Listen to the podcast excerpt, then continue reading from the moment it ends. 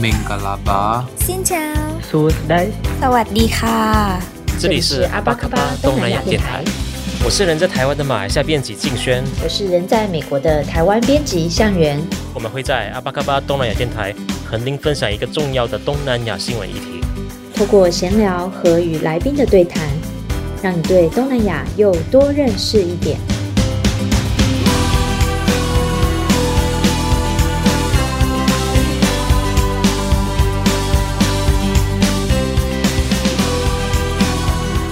阿巴卡巴，我是主持人香元。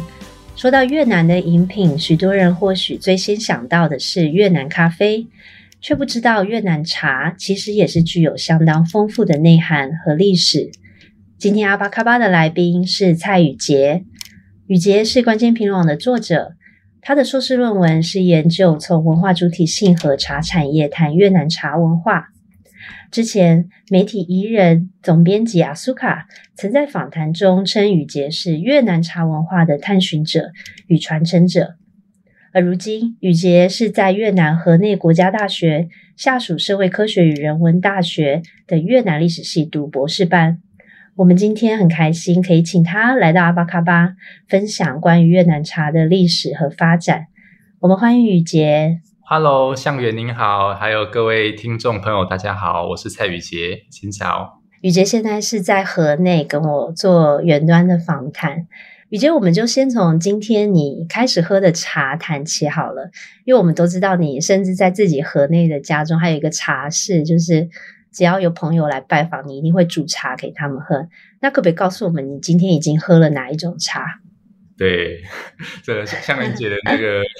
信息来源很灵通，就是现在我在河内这边已经有一个自己的小小的茶空间，就是欢迎大家下次来河内的时候可以找我喝茶。我自己现在因为刚好河内进入冬天嘛，那我自己会依照那个季节去选择适当的茶。譬如说，像今天早上来讲，我就喝了那个越南的古树茶，对，因为就是它是用那个用一些传统工艺去制作，然后喝起来是比较。比较香、比较温润的，就是身体喝起来会比较温暖的，刚好就是对应到要进入冬天的这个季节。对，嗯，诶，那这个古树茶有没有什么特色？你可以介绍一下。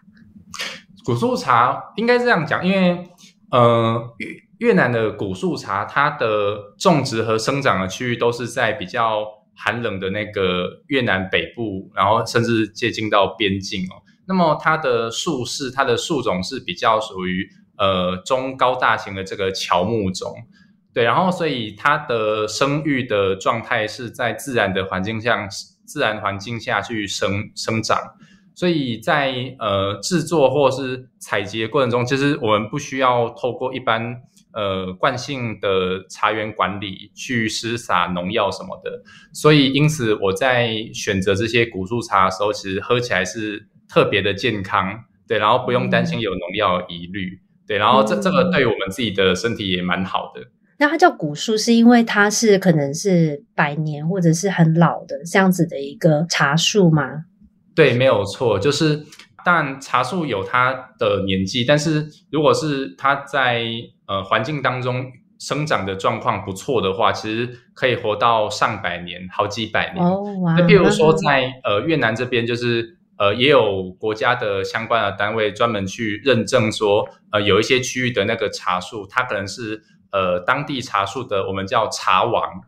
对，古茶树王这样，它可能是，也许是它一棵树就可能它的寿命有到了五百六百年，对，那其实，在当地的呃少数民族的仪式当中，也常会就是说用一些类似像是敬神的仪式，就是在一些。呃，当地民俗的重要节庆当中去拜啊，去感谢啊，去为他祭祀啊，为这棵茶树去祈福等等这样的一些仪式。所以这些古茶树呢，其实都都是在比较自然原始的一个环境当中生长。哇，真的很有趣，就是光是这个茶树，它背后包含就有这么多的历史还有内涵。不过我觉得很有趣的一个点就是关于越南茶的知识。其实我必须说，很多都是从宇婕的文章中我才知道的。我在其他文章中比较少会获得这一类关于越南茶的知识，所以我会觉得，嗯，一个很特别的一个现象就是，诶，好像大家对越南茶其实是不太熟的。但是很多人可能去越南旅行，一定会说：“诶，有越南咖啡，就是你要去喝这一间越南咖啡什么的，就是会有一个落差。”不知道宇杰，你可不可以先帮我们来打破一下这个落差？就是说，如果从旅游业或者说经营的角度来讲，那以以现代的这个产业来说，咖啡是一个很好的卖点。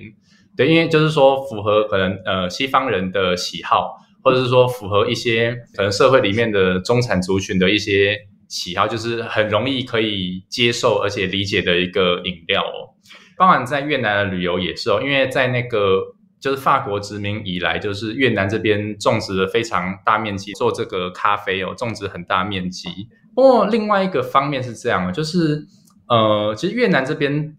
我会理解，就是越南的茶是属于越南呃传统文化或传统的这个呃农产品的一部分哦。譬如说在呃河内这一带，或者说越南北部的一些区域，就是他们日常当地人的日常生活是喝茶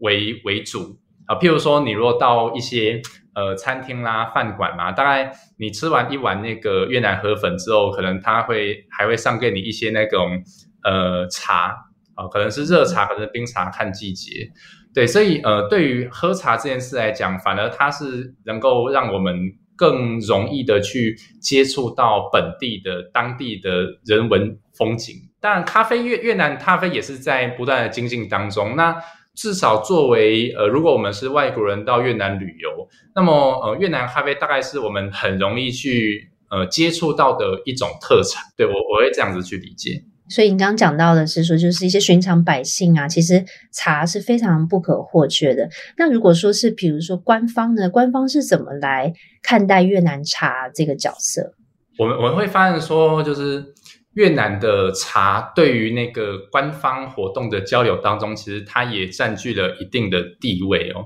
譬如说，像在那个二零一七年的时候，就是越南这边举办了 APEC 高峰会嘛。那那个时候也有那个中国的呃共产党党总书记习近平来到越南这边与会，然后他们在岘港参加完一些重要的高峰会之后呢，后来那个越南共产党党总书记阮富仲呢就邀请了那个习近平到河内这边来喝茶。然后这场这场茶会呢，就被这个越南官方去有一个命名，就是哎，这是一个亲密的茶会，就好像是去诉说，就是呃，中国越南两边的友谊这样子。所以在这样子的官方的聚会当中呢，就是越南方这边就准备了一些呃越南当地的这个特色茶，譬如说呃太原新疆绿茶啦。或者是我刚刚说到的古树茶啦等等，去招待这种国家级的一个重要宾客。所以后来在一八年，或是包含今年哦，就是习近平他也邀请了那个阮富仲到中国做客的时候呢，那习近平也向那个呃阮富仲去介绍说，哎，我呃中国有的一些这个特别的茶饮哦，譬如说像大红袍啦、普洱等等的哦，所以所以我们可以理解说，就是。以中越两国来说，因为茶是这两边共有的一个文化和产品，所以一方面他们当然以这个作为一个交流的媒介。那么，那么另一方面呢，这个茶它是容容易登上我们说的大雅之堂。对，就是哎，这个在面对重要的这个官方场合，哎，我们就会端出。特别的代表我们国家文化的这个茶品，去介绍、去分享给另外一边的这个元首，这样子。哇哦，你提到这个 APEC 的茶会，我觉得很颠覆我们对越南茶的一个一个认识。因为其实你刚刚所提到的是说，它是抬高到国家元首的。层级，然后是透过这样子的一个场合，代表说两国是一个很友好。他没有说，诶，我们来喝点 越南咖啡，这是我们很有名的越南咖啡。他还是茶，这个时候就是登大雅之堂，所以他是有更高的一个位置。我会好奇的是说，呃，越南茶有这么高的一个位置，是不是应该要从历史要开始谈？因为历史上它一定是有一个什么样子的脉络，让茶可以在越南它的地位是要到一个官方的一个层级。那所以我想好奇，雨杰，你这边可不可以跟我们介绍一下越南茶在历史上的一个发展？我们已经知道，就是中国越南两边有边境嘛。那如果我们从理解中国的角度出发，那茶常会分布在，比如像云南啊、四川啊，甚至一部分广西这一带。但其实像那个茶树的生长种植的区域，其实不止在中国哈，其实遍布到越南的北部，甚至到一部分的寮国、缅甸，甚至到印度这一带，其实都是茶树原生的这个地区哦。那我们从历史上知道说，就是中国在呃封建时期有很长一段时间是我们称为北锁时代，就是由中国直接统治的这个呃年代，就是从呃秦秦朝、汉朝一直到唐末的一段期间，北宋期间。好，那这段期间，但在很多的呃典章制度上，就是越南基本上是和中国是一致的。那么在越南独立之后呢，就是但越南也有了自己的政权哦。在越南和中国两边政权和地区的发展，包含呃人民的往来或是贸易的往来来说，其实在茶品上面的呃生长啦、种植啊、贸易啊，包含交通往来等等部分，其实都对越南这边有蛮深刻的这个影响哦。所以，我们从现在的呃角度去看，就是我去过一些，就是现代的一些越南越南朋友的那个。他的家乡里面哦，就是你可以想象说，一个越南人的家里面，他可能自己的在那个庭园里面，他可能种了很多东西，他可能种了很多椰菜。像我们吃越南料料理，不是有很多菜嘛？那我们发现说，哎，这个当当地人他们的这个庭院里面都会种一些东西，有什么什么菜哦，有一些植物啊，当中当中可能也包含一一些的这个茶树。从越南人的一个庭院里面。你你会发现说，哎，这个茶好像对于本地人好像也是一个习以为常的一个农作物，很平常的东西。所以你可以看到说，哎，它其实是很融入在越南长民百姓的这个家里面。那么这一段的田野考察经历，其实它也可以对应到说，哎，越南跟中国的这段的历史，然后特别在茶产业的发展啊，或者是说这个茶叶的使用上面，其实。越南可能比起呃其他的东亚地区，拥有更特别的一个位置哦，哦，就是越南在这个寻常百姓家，它其实就很容易能够接触到茶，对，所以所以因此就是也使得这个越南这边喝茶的这个文化，就是其实是特别的盛行。你刚刚提到就是。呃，越南茶文化一定跟中国的可能跟中国的交流的传播也有很大的一个关系。那我还想问是说，在历史上有没有就是你刚刚提到的，不管是跟中国关系比较密切，或者是到后来建立了自己的朝代，建立了越南的第一个朝代以后，这段时间有没有在历史上有留下关于一些越南茶的记录？在早期的封建时期的记录，其实相对是比较稀少的。但我我可以猜想，可能是因为越南过去真的战争是比较多，就是在史籍上面的留存确实是比较少的。但是，但是如果在进入到了近代的部分的话，可能相关的的内容会比较丰富一点。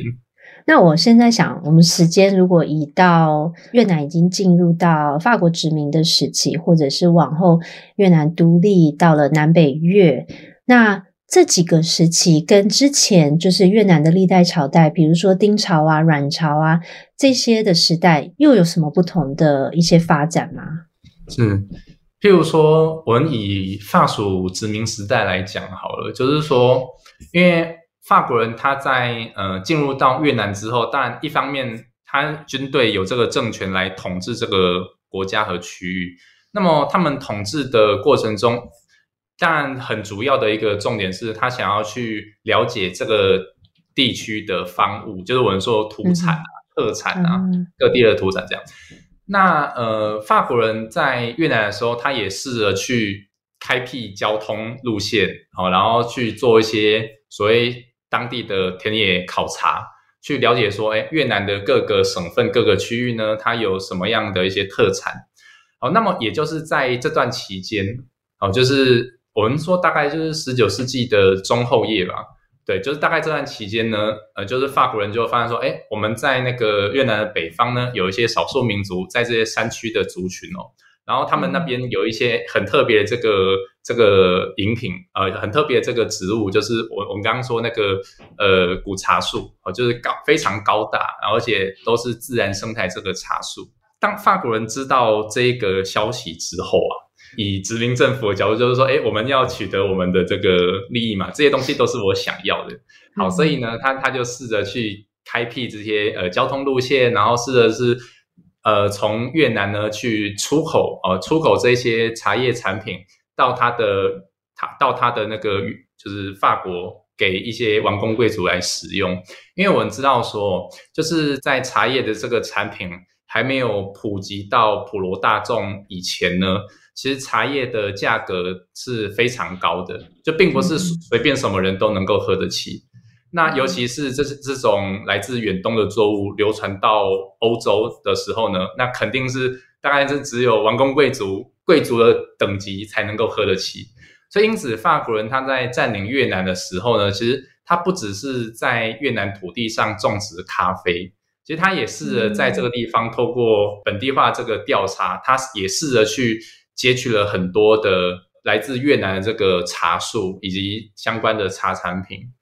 对，所以，所以因此我们可以理解说，近现代我们理解关于越南茶，大概很多时候其实是跟那个法国殖民的这个阶段其实是有非常大的关系。嗯，就是比较有系统化的开始去种植，然后开始去外销到全世界，是从那个时候开始。嗯。哇，那其实法国人真的是捡到宝诶，获得了非常多很好的茶叶从越南这边过去。诶，那从法国殖民结束之后到南北越时期呢？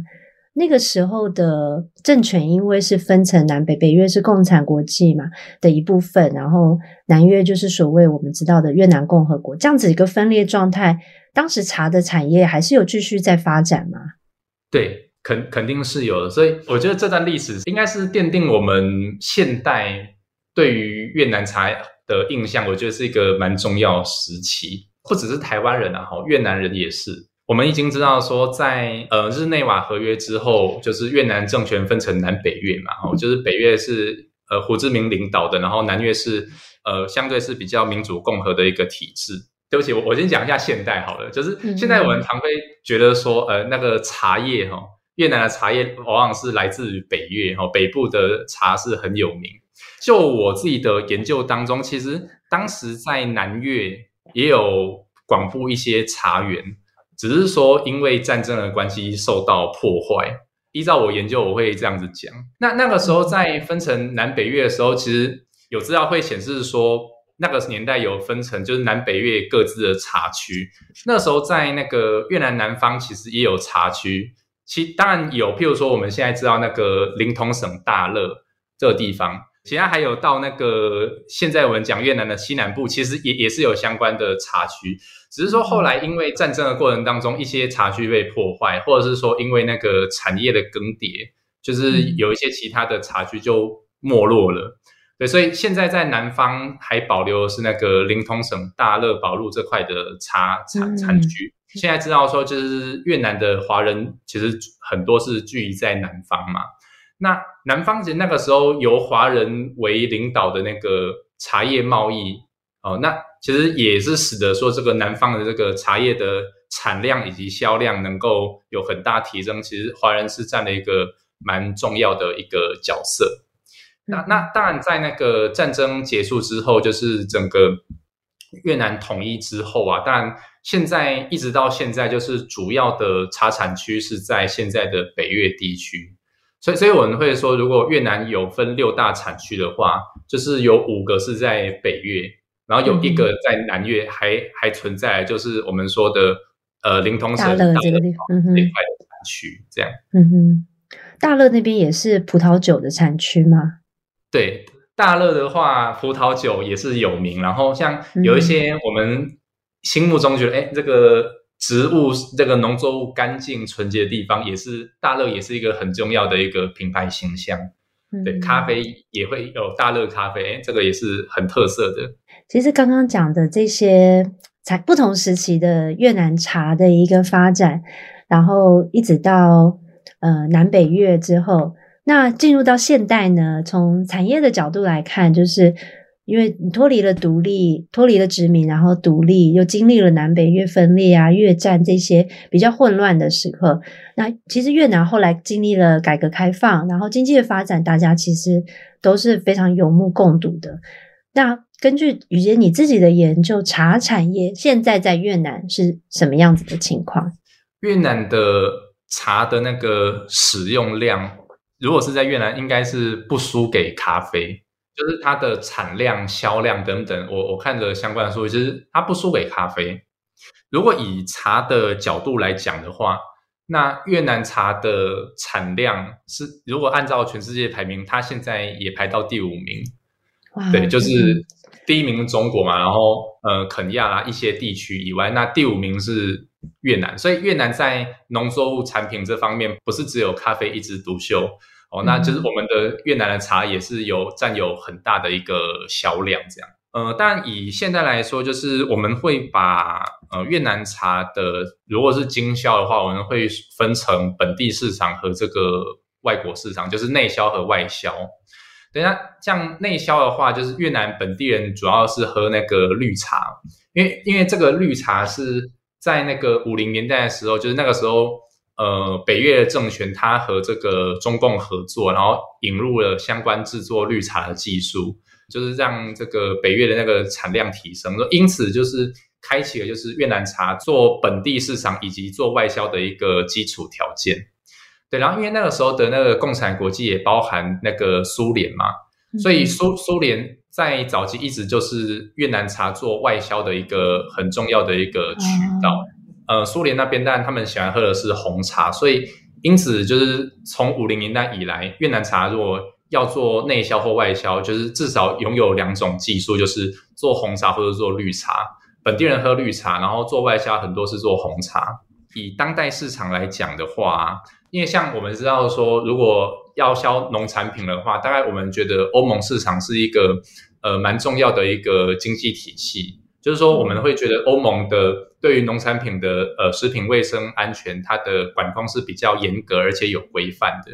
所以呃，如果是一些品质比较比较优秀哦、品质精良的越南茶，它也会试着说想要把这个茶叶呢销到欧洲去，去得到一个哎这个在本地能够经销的一个经历。好，因此它的品牌它就可以说哎。我的这个越南茶呢，我是外销欧盟等级的这个越南茶，嗯、然后因此就取得了本地越南本地这个消费者的信赖。其实讲到茶的话，就是越南的名气也许可能没有像台湾茶或是呃中国茶或日本茶那么的有名，但但是我想越南不管在技术上啊，或是在那个经销上面，其实他们一直都有在改进，在不断的提升这样子。嗯嗯，对。那我这里我这里就想要问了，就是雨杰你也提到说，越南茶自己不管是品质或者是技术，其实都是有一定的水准。那它的外销其实是非常可能超过十万吨每一年。然后它，你刚刚有提到它是五大的茶产地，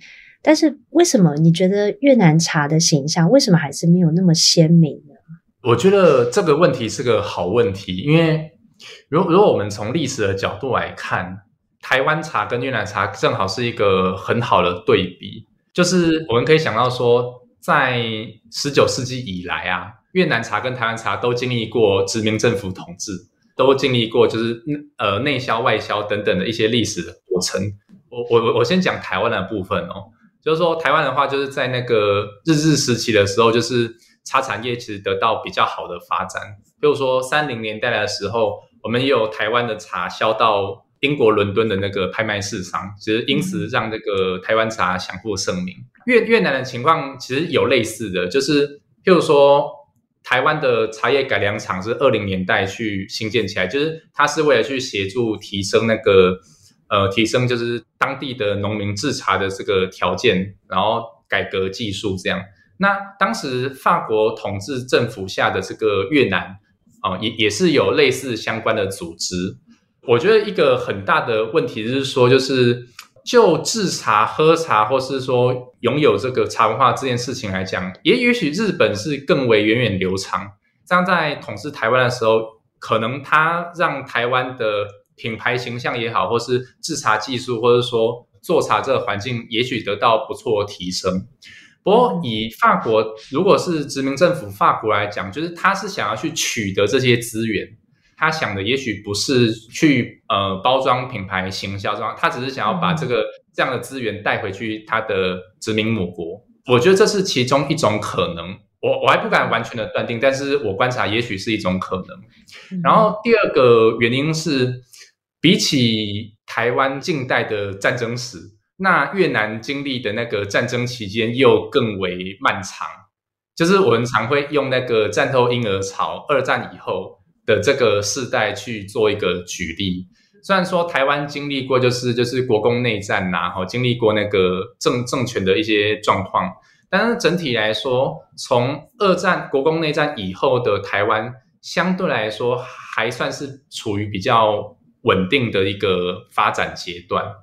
对，那因为茶茶是一个我们说是可以说是嗜好品，就是说当当我们拥有一些基础的生活条件之后，好，那我们说就是民衣食足而知荣辱嘛，就是我们开始有一个稳定的生活之后呢，我慢慢会想要去追求一些，诶这个质量比较好的，满足我的精神物质生活和精神生活。在同个年代的越南还在经历战争，就是越南人民还在担心朝不保夕，就是会不会明天就死于一个炮弹之下的这个历史的过程。所以因因此，越南在进就是进入到和平时期，其实它的进程比台湾晚了半个世纪。所以我觉得以上这些原因都是造成说，就是越南茶明就是产量很大，而且具有当地的历史人文特色，但是它在经销上面，可能在国际的市场上面还没有那么亮眼的一个很重要的原因。嗯，刚刚讲到说，从越南在历史上的一个经历来看，确实它的。时间会比别人要花得长，去重整它的产业或者是推销。不过我刚刚还想到一个品牌塑造这个问题，因为我想到越南其实有一个很有名的巧克力品牌叫 Marrow，它的品牌塑造就是非常的成功。所以我不知道说以后或许越南政府会不会专门 focus 主打越南茶。将它的品牌更凸显的话，我觉得，我相，我觉得相信在未来会是很有机会的，把它的这个形象能够在全世界的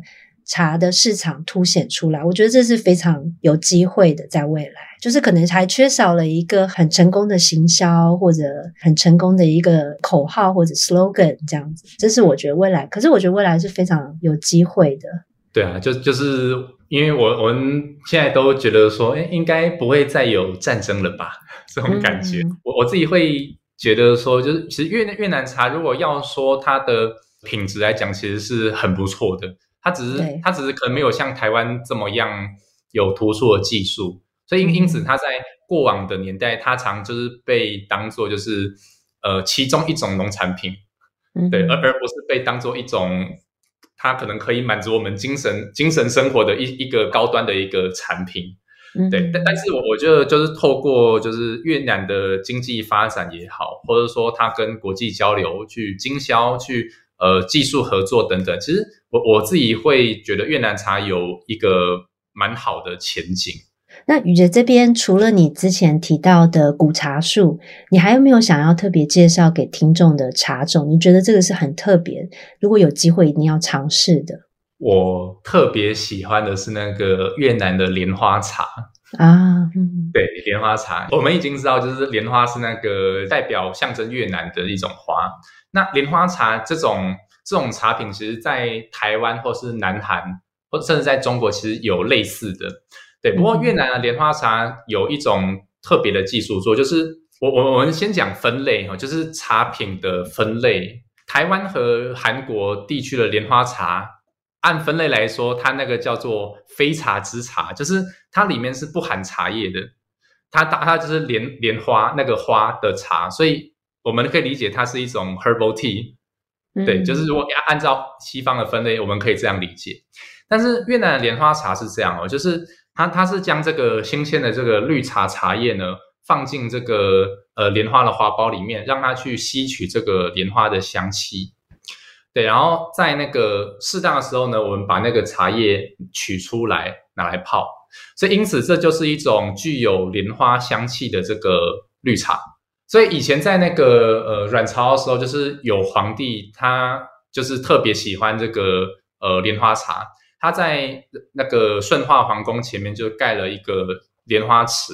所以他可以把那个绿茶呢放进那个花苞里面，让它去吸取香气，取出来之后泡茶，然后让他在那个下午办公的时候呢，可以比较有这个精神这样子。他的下午茶就是莲花茶，对，他的下午茶就是莲花茶。现现在莲花茶来讲，就是北越、南越、中越，我我看到都有人做，但就是环境跟技术不一样啊。我觉得都都是不错的。现在重点是这样，就是如果我们不论疫情期间哈，就是其实有一些外国人，就是他会因为越南产出莲花茶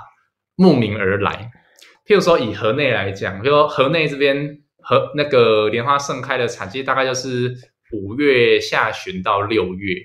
所以就是这段期间盛开的莲花，它的姿态是最为娇美的。如果不论疫情的话，就是这段期间大概就会有一些国际的一些那个茶人特别跑到越南这边去访茶，哦，然后就就去收购一些这个好优秀的这个莲花茶带回去，不管他要自己喝或是他经销这样。我自己也有过一些经历，就是我在那个产季的那个时候去喝那个。当天做出来的莲花茶，我不知道怎么样用言语形容，但是但是你你可以想象，就是我们我们已经知道说绿茶它是有带有那个儿茶素，就是它是可以提振你的精神，但是莲花茶它提振你精神的那种感觉跟咖啡是不一样的哦。咖啡它可以是一个呃，就是它的提供给你的咖啡因是比较强烈、直接给你碰撞的那种感觉。嗯但是莲花茶给你提振精神的感觉是，它是让你就是从心里面凉爽、凉快、凉出来，然后就是让你觉得，就很像莲花慢慢慢的生长开来，你得到的那种精神的提升，它是慢慢的展现出来，是比较柔和而且优美的那那样子的感觉。我我不知道我用言语讲的好不好，但是但是我当天产季当天我亲自喝到莲花茶，我的感受。我觉得语婕刚刚的这个形容，以后大家到越南应该都不会有人想先去喝越南咖啡了，应该会先去找莲花茶了，因为实在是太美了这个画面，然后那个感觉它是一个有观感上也有被满足到，而不只是就是味道啊，就是有一个。莲花的一个形象，就是把那个茶包在里面嘛，哇，真的是非常特别的一个一个茶种，专门是属于越南这边的。我今年在河内的时候，我也在莲花盛开的季节，我也试着去学习制作莲花茶。我自己觉得还在学习当中啊，对，但是但是如果以后哪一天我会了，我我做的还不错，那。可能下次有朋友来河内找我喝茶，他可以喝到我做的莲花茶。哇！所以语婕，你以后的茶室以后就会备有这一款莲花茶。对，但是我想特别提醒一点，因为因为莲莲花茶在越南就是它是绿茶加上那个莲花香气。那我们知道说那个花香易逝，就是那个花香很容易会飘走的，所以我会建议就是，哎，今年生产出来的最好就赶快来喝。你不要等到过几个月到冬天，或者过过明年，那搞不好香味不在，那那就太可惜了。啊，就是当季的要赶快趁早，趁早先先冲泡来喝，最为鲜美的。嗯。哇，今天我们这一个访谈有听到语婕从历史的一个脉络，然后也有从产业的角度，以及他的一些从不管是在生活，他从田野的经验。我觉得特别是他最后的那个莲花茶，真的是让人非常的惊艳，让人真的非常想要呃喝一杯这个莲花茶。那我今天真的非常感谢语婕透过远端的方式从河内跟我连线，分享关于越南茶的历史和发展。其实语婕的研究，他研究的是越南茶文化，不过其实这是一个更深入进阶的一个主题。那我们这次主要就是想要先打破大家对越南茶的一个看法。那我相信大家借由今天雨姐的一个分享，也对越南茶有了一个很基本的一个认识。希望下次有机会，我还能够邀请你来到哈巴卡巴谈越南茶文化这个主题。那今天就非常谢谢雨姐，好，谢谢向元姐，以及谢谢各位听众的聆听。感谢你的收听。如果你喜欢我们的节目，欢迎在 Apple Podcast、Spotify、SoundOn 等平台订阅我们的频道，也欢迎你为我们留言评分。你也可以追踪我们的 IG，透过私讯留言与我们互动，让我们一起把东南亚新闻的 Podcast 节目做得更好。阿巴嘎巴东南亚电台，我们下次空中见。